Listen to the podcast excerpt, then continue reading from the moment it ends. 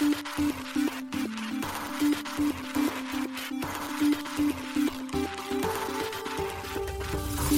しい経済ニュース。この番組では現当社のメディア新しい経済がブロックチェーン仮想通貨フィンテックに関する日々のニュース解説を平日毎日音声コンテンツでお届けしています。そして新しい経済ではブロックチェーン仮想通貨に関するニュース解説記事やインタビュー記事学習記事などのたくさんのコンテンツを掲載しております。ぜひ新しいひらがな経済漢字で検索してメディアもチェックしてくださいそして LINE 公式アカウントではメディアの更新情報を配信しております LINE 公式アカウントにもぜひご登録ください現当社新しい経済編集部の高橋です。はい、本日は9月8日金曜日です。今日のニュース行きましょう。一つ目のニュースは FBI 暗号資産オンラインカジノステーク .com ハッキングに北朝鮮ハッカー集団ラザルス関与を確認。オンチェーン情報追跡アーカムグレイスケールのビットコインアドレスを特定。韓国資産運用会社ミラエアセットセキュリティーズがポリゴンラボと提携、証券トークン化進める。韓国ゲームネオウィズの Web3 部門インテラ X Web3 ゲーム構築支援プログラムアバランチアーケード3に参加。国内ウォレットシステム開発の A42X イーサリアム財団運営の女性プログラムに採択。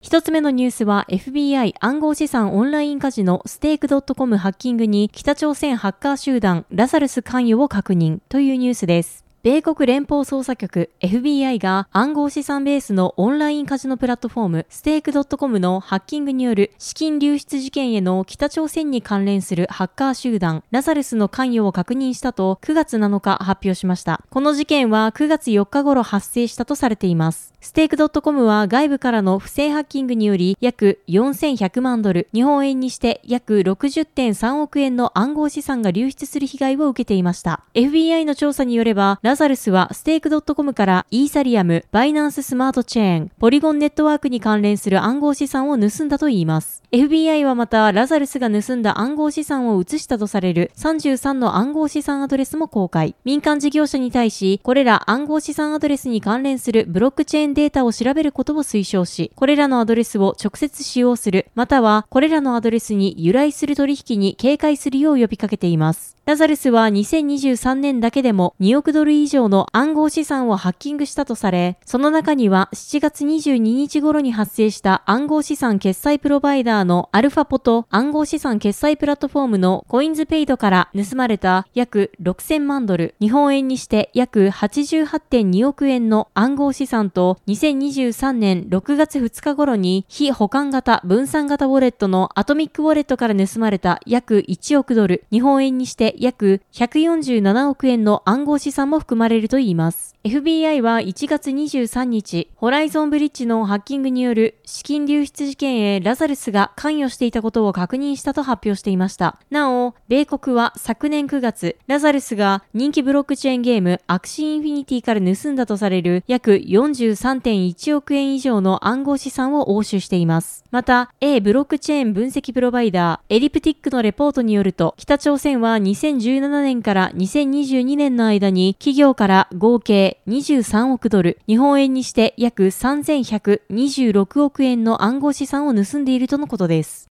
続いてのニュースは、オンチェーン情報追跡アーカムグレイスケールのビットコインアドレスを特定というニュースです。大手暗号資産運用会社グレースケールインベストメンツの投資信託であるグレースケールビットコイントラストに関連するビットコインのアドレスが特定されました。オンチェーン情報を追跡するためのインテリジェンスプラットフォームアーカムが公式 X にて9月7日に報告しました。ただしグレースケールはこの件について正式な発表は行っていません。なおグレースケールはこれまでセキュリティ上の懸念を理由にウォレットアドレスを公開していません。これについて一部のユーザーはグレースケールが報告しているよりもビットコイン保有量が少ないのではないかという疑いを理由にアドレスが非公開であることを批判していました。アーカムによるとグレースケールは1750以上のアドレスに分散してビットコインを保管しており、160億ドル相当以上を保有しているといいます。これはグレースケールが主張している保有額と近い値であり、出金に十分対応できるということです。グレースケールはグレースケールビットコイントラストを上場投資信託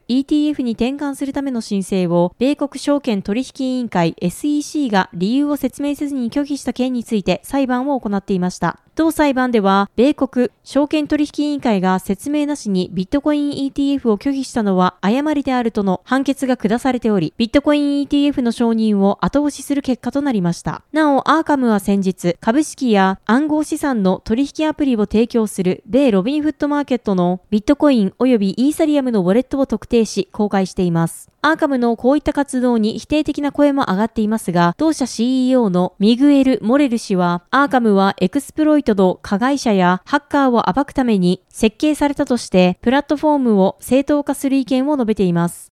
続いてのニュースは、韓国資産運用会社ミラエアセットセキュリティーズがポリゴンラボと提携、証券トークン化進めるというニュースです。韓国のミラエアセットセキュリティーズがポリゴンラボと提携し、トークン化された証券ネットワークを開発し、Web3 テクノロジーの導入促進を行うようです。ポリゴンラボが9月7日 X にて発表しています。ミラエアセットセキュリティーズは韓国の資産運用会社です。同社の運用資産は5000億ドル、日本円にして約73.6兆円を超えるといいます。なお、ポリゴンラボはトークン化された証券の発行、交換、配布のためのインフラ構築に取り組むミライアセットセキュリティーズトークンワーキンググループのコンソーシアムの一員として技術コンサルタントを務めることが米コインデスクに共有されたリリースにて明らかとなっています。このグループにはポリゴンラボのほか、投資プラットフォームのリンガースタジオやフィンテックスタートアップのコインプラグなども参加しています。ただし、このグループは、ミライアセットセキュリティーズ、韓国大手金融グループのハナ金融、韓国大手通信企業 SK テレコムが運営するセキュリティトークンコンソーシアムのネクストファイナンスイニシアチブとは独立して運営されているとのことです。ミライアセットセキュリティーズのデジタルアセット部長を務めるアン・インソン氏は、ポリゴンラボとの協力関係を通じて同社がトークン化証券の分野で世界的なリーダーシップを確立することを目指すと明かしています。また、ポリゴンラボの共同創設者であるサンディープ・ネイバル氏は、未来アセットセキュリティーズの証券トークン化への参入は、他の金融機関に対して Web3 の普及を促進させる恒例になるとコメントしています。ポリゴンラボは8月 SK テレコムとも戦略的提携契約を結んでいます。この締結により SK テレコムは同社提供の NFT マーケットプレイスのトップポートにポリゴンブロックチェーンを統合。また2023年後半にリリース予定の Web3 ウォレットも統合対象になるといいます。その他の取り組みとして、両社は協力し、有望な Web3 スタートアップの発掘、育成を行うとのことでした。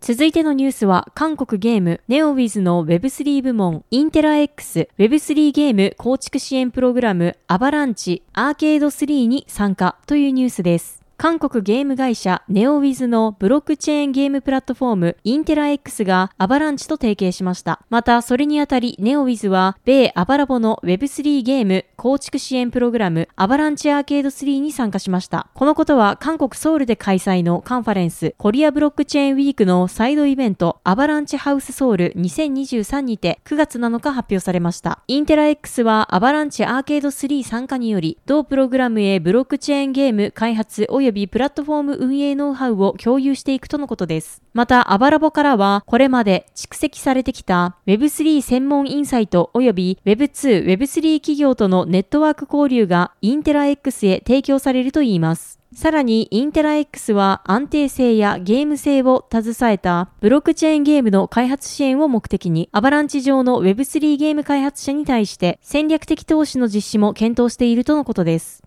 アバランチアーケード3は Web2 ゲーム会社が Web3 ゲーム構築の際に課題となるブロックチェーンの導入やマーケティング、トークノミクスなどについて、同プログラムの参加企業に対し支援するプログラムです。アバランチ開発の米アバラボが今年6月に立ち上げました。アバランチアーケード3の初期パートナーには、グリーやグミといった国内の大手ソーシャルゲーム企業や、アバランチ、トリプル A ゲームスタジオのシュラプネル、ブロックチェーンゲームのディファイキングダムス、e スポーツチーム TSM のゲームプラットフォームであるブリッツなどが参画しており、各社共同で Web3 ゲームの立ち上げを支援しています。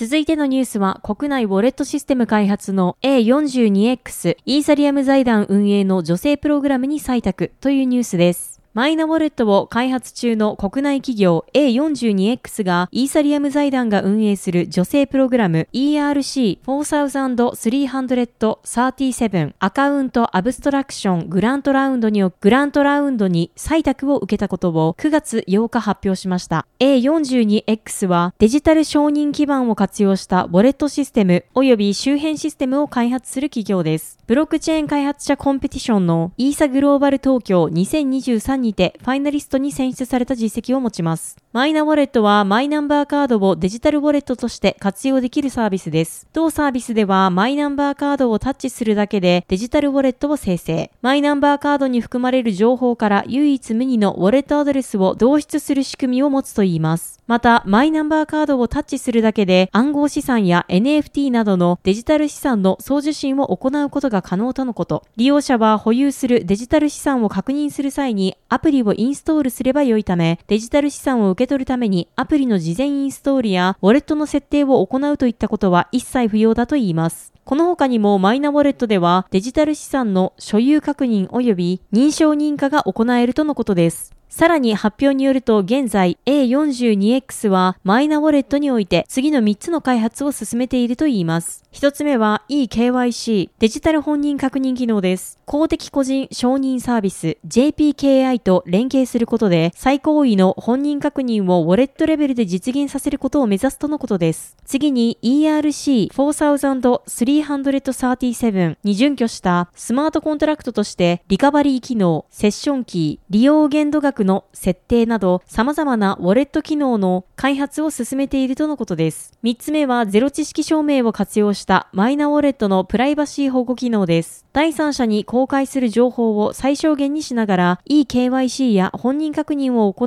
う機能の実現を目指しているといいます。なお、アカウント抽象化はイーサリアムブロックチェーン上で支払いにプログラム決済機能を付与する仕組みです。アカウント抽象化を利用するユーザーはガス代を任意のトークンで支払うことや簡単に複数の端末でアドレスを共有できるなど多くの利点があります。また、ゼロ知識証明とはある主張が正しいという事実を主張内容を明かすことなく第三者に証明することができる暗号学のプロトコルです。なお A42X はその他にもマイナウォレットの事業者向けソフトウェア開発キット及び API の提供を予定しているといいます。イーサリアム財団は1月、同財団が実施するイーサリアムファウンデーションズエコシステムサポートプログラムを通じて、ブロックチェーン戦略政策研究所にグラントを送っていました。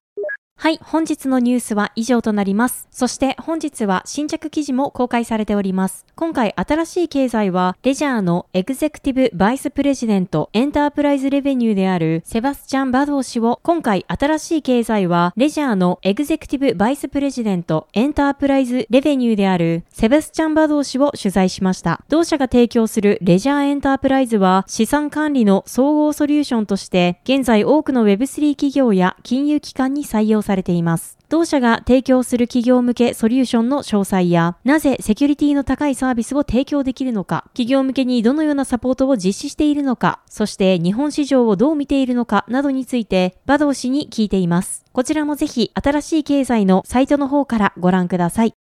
このように私たち新しい経済編集部ではブロックチェーン暗号資産に関するニュースを平日毎日ラジオで配信しております。本日ご紹介したニュースは新しい経済のサイトに上がっております。ぜひサイトの方も見に来てください。新しいひらがな、経済、漢字で検索して見に来ていただければと思います。それでは本日もありがとうございました。